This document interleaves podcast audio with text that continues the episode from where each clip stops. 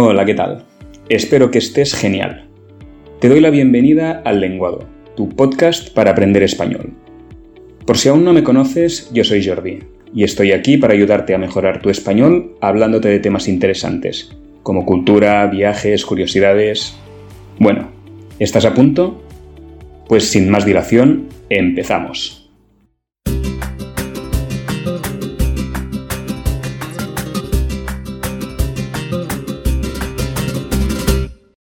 Como seguramente ya sabrás, este año se celebra la Copa Mundial de la FIFA, más conocida como la Copa del Mundo o el Mundial de Fútbol. Se disputa en Qatar, un pequeño estado de la península arábiga, al este de Arabia Saudí. Si sigues las noticias, también estarás al corriente de la polémica que rodea esta competición, desde acusaciones de corrupción hasta la situación de los trabajadores inmigrantes, las mujeres y la comunidad LGTBI en ese país.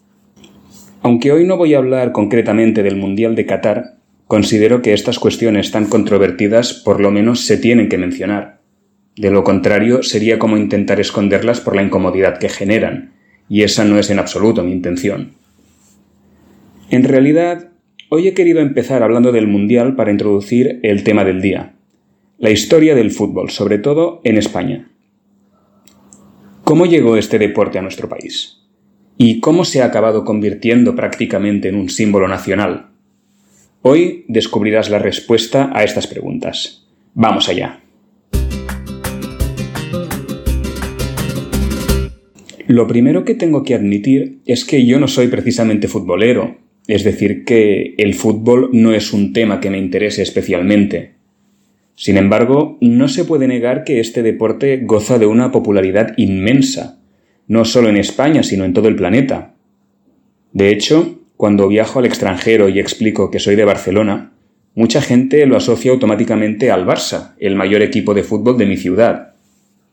Prácticamente todo el mundo conoce la rivalidad entre el Fútbol Club Barcelona y el Real Madrid, los dos equipos más famosos de España, hasta el punto de que cuando se enfrentan estos dos gigantes, se dice que disputan el clásico. Pero, ¿cómo comenzó todo? ¿Cuándo se empezó a jugar a este deporte en España? Bueno, creo que lo primero de todo será remontarnos a los orígenes del fútbol en sí, que se podría considerar que existe desde hace milenios. Ya en la antigüedad muchos pueblos practicaban pasatiempos que consistían en dar patadas a una pelota.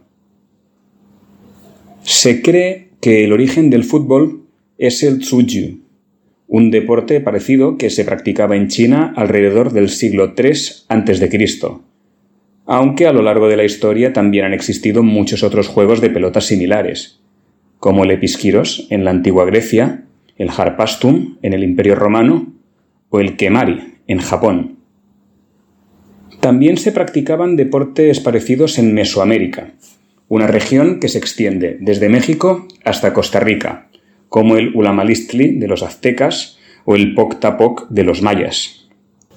No obstante, el fútbol moderno, tal y como lo conocemos hoy en día, surgió a mediados del siglo XIX en los colegios de Inglaterra, que empezaron a definir unas reglas comunes para poder competir entre ellos. A principios del siglo XX, este deporte ya se había exportado a otros países, y en 1904 se fundó la FIFA, la Federación Internacional de Fútbol Asociación. Pero, ¿cuándo se empezó a jugar al fútbol en España concretamente? Pues también por aquella época, a finales del siglo XIX, con la llegada de trabajadores británicos a las minas de Río Tinto, en la provincia andaluza de Huelva, al suroeste del país. La inmigración británica contribuyó a popularizar este deporte en esa región, y así se fundó oficialmente en 1889 el primer equipo de fútbol de la historia de España el Recreativo de Huelva, que sigue existiendo hoy en día. Un año más tarde se disputó el primer partido oficial entre este club y el Sevilla, el equipo de la capital de Andalucía. Durante los siguientes años se fueron fundando más equipos por distintas ciudades españolas, como en Madrid y Barcelona, pero también Bilbao, en el País Vasco, Vigo, en Galicia, Málaga, en Andalucía, o Las Palmas, en las Islas Canarias, entre otros. Solían ser pequeños clubes formados principalmente por jugadores extranjeros, sobre todo británicos.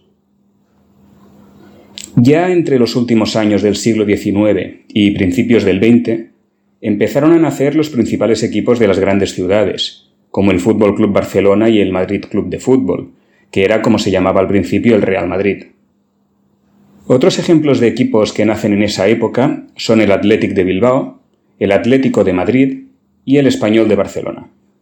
A medida que este deporte iba ganando adeptos y aparecían nuevos equipos, también comenzaron a organizarse oficialmente competiciones y asociaciones que los regularan y fijaran las normas. La primera de estas entidades fue la Asociación de Fútbol de Cataluña, que se creó en el año 1900. Y también en Cataluña se celebró el primer torneo de fútbol de la historia de España, la Copa Macaya, en la que se enfrentaron cuatro equipos catalanes. Así fue como brotaron los primeros equipos, organizaciones y campeonatos de fútbol de España, que con el tiempo fueron creciendo y tomando forma. En 1902 se disputó la Copa Coronación, el primer torneo en el que participaron equipos de todo el país. Dos clubes madrileños, dos barceloneses y uno de Bilbao. Se considera que esta competición fue la predecesora de la Copa del Rey, uno de los torneos futbolísticos más importantes de España, y que lleva celebrándose desde hace casi 120 años. Mucho ha llovido desde entonces. Por si no conocías esta expresión, simplemente significa que ha pasado mucho tiempo.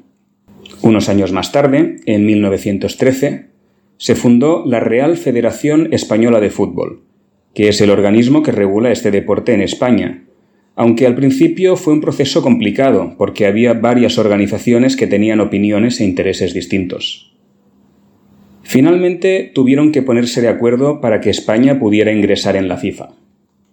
Nuestra siguiente parada por este recorrido histórico es el año 1920, que fue cuando nació la selección española de fútbol, actualmente apodada La Roja. Aquel año se celebraron los Juegos Olímpicos en Amberes, en Bélgica, y fue la primera vez que España participó con un equipo que representara a todo el país.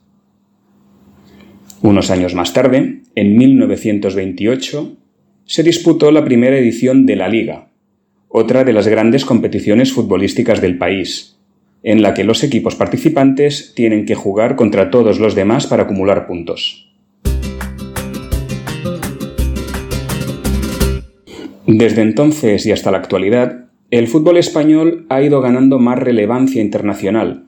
En 1964, la selección ganó por primera vez la Eurocopa, un torneo eliminatorio en el que se enfrentan los equipos nacionales de los países europeos y que se celebra cada cuatro años. De hecho, aquel año fue la única vez que España fue la anfitriona de la Eurocopa, es decir, que la competición se disputó en territorio español. España también acogió el Mundial de Fútbol en 1982.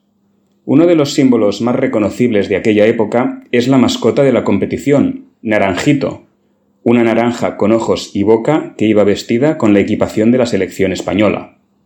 Por cierto, equipación es una palabra típica del mundo del deporte y significa la ropa que llevan los jugadores de un equipo. Sin embargo, España solo ha ganado esta competición una vez, en el Mundial de Sudáfrica de 2010. Aquellos años representaron una época dorada para la Roja, es decir, un momento de la historia de la selección en el que ganó muchos títulos, como las Eurocopas de 2008 y 2012. Y esta es la historia del fútbol español hasta la actualidad. Hay muchos detalles que no he podido incluir en este episodio, aunque antes de terminar hay un tema del que considero que merece la pena hablar, el fútbol femenino. Tradicionalmente, este deporte se ha visto como algo eminentemente masculino, aunque el fútbol femenino está ganando cada vez más visibilidad en España. Cabe destacar que las mujeres ya jugaban al fútbol en el siglo XIX, así que no es un fenómeno reciente, ni mucho menos. Sin embargo, en distintos países y momentos históricos se les limitó o se les prohibió practicar esta actividad, como en la Gran Bretaña de mediados del siglo XX o en la España franquista. Actualmente, en España existen tanto una liga de fútbol femenino como un torneo eliminatorio, la Copa de la Reina, además de una selección nacional, aunque la brecha salarial entre el fútbol femenino y el masculino sigue siendo enorme. O sea, que las mujeres futbolistas cobran mucho menos dinero. Por ejemplo, la futbolista mejor pagada de España es la barcelonista Alexia Putellas, que cobra unos 150.000 euros al año, mientras que el jugador con el mayor sueldo de la liga masculina es Gerard Piqué, también del Barça, con un salario anual de más de 2.300.000 euros.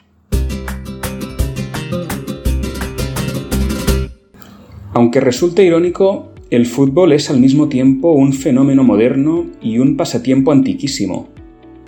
Aunque su versión actual empezó a extenderse por el mundo hace apenas un siglo, sus orígenes se remontan a tradiciones milenarias con el tiempo se ha acabado convirtiendo en el que es probablemente el deporte más popular del mundo.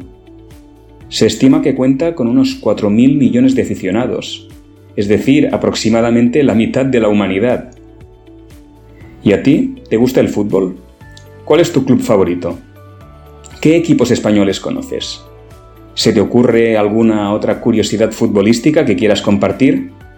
Pues cuéntamelo en las redes sociales. Encontrarás el podcast El Lenguado en Instagram y en Facebook. Como siempre, te dejo los enlaces en la descripción de este episodio. Y no te olvides de suscribirte en Spotify, Apple Podcast o la plataforma de escucha que utilices. Como siempre, muchas gracias por acompañarme. Espero volver a verte en el próximo episodio. Hasta pronto.